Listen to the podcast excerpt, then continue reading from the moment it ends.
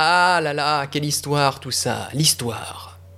Bonjour à vous, à toi, tu vas bien, je vais bien, tout va bien, la vie est belle. L'histoire, l'histoire, je vais rentrer directement dans le vif du sujet parce que j'ai une grande nouvelle. J'ai eu une idée géniale. J'ai une idée de film pour Netflix. Attention, roule le tambour. Endive, le film. C'est une fiction émouvante dans laquelle Endive, le fameux personnage historique qui a beaucoup fait parler de lui entre l'année 1933 et l'année 1945, à peu près, Endive dans ce film rencontre une extraterrestre et ils vivent une histoire d'amour passionné dans une navette. Oui, parce que je l'ai pas dit, mais tout le film se déroule dans l'espace. C'est pour préparer le twist final. Eh mais il n'y a pas de camp de concentration dans une navette spatiale Vu qu'il n'y a pas la place. Boum Incroyable, personne l'avait vu venir. Dans ta gueule, Inception et dans ta gueule, Shutter Island. Dans le rôle titre euh, d'Andive, j'aurais bien vu Mel Gibson.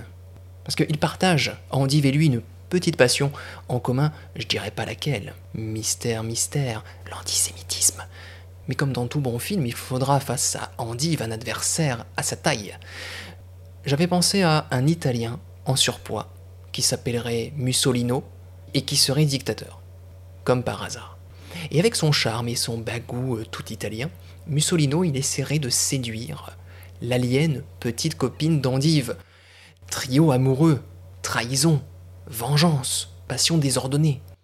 Et il y aura dans Andive le film cette scène bouleversante où par dépit, enragé par cette trahison amoureuse, Andive est sur le point de déclencher une seconde guerre mondiale, mais il se rend compte qu'il ne possède pas de pays parce qu'il est dans une navette spatiale perdue dans l'espace.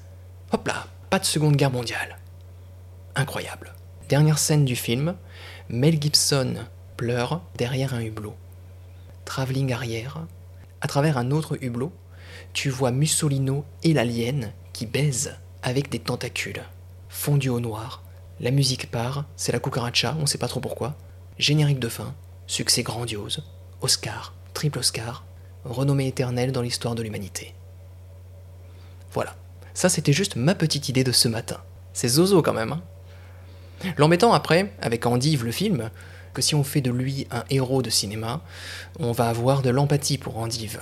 Et si on peut se permettre de ne pas avoir d'empathie pour une personne, euh, c'est bien Andive clairement, si on t'ordonnait, pour une raison qui m'échappe, euh, si on t'ordonnait de choisir entre gifler un chaton et gifler Endive, ben on choisit plutôt de gifler Endive. Et on va même pas s'excuser après, hein. Et on laisse le chaton tranquille. Même si tu détestes les chats, un chaton même très vilain sera toujours mieux que Endive. Admettons-le ici, entre toi et moi. Aucun chaton ne sera responsable de la mort de 6 millions de juifs.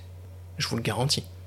Vous savez quoi, je peux même parier mon salaire sur les 30 prochaines années, assorti de tous mes biens, de ceux de mon voisin de palier, et je rajoute même mon intégrité sexuelle en guise de gros lot, et oui, avec tout ça, je tiens encore le pari, aucun chaton ne sera responsable de la mort de 6 millions de juifs.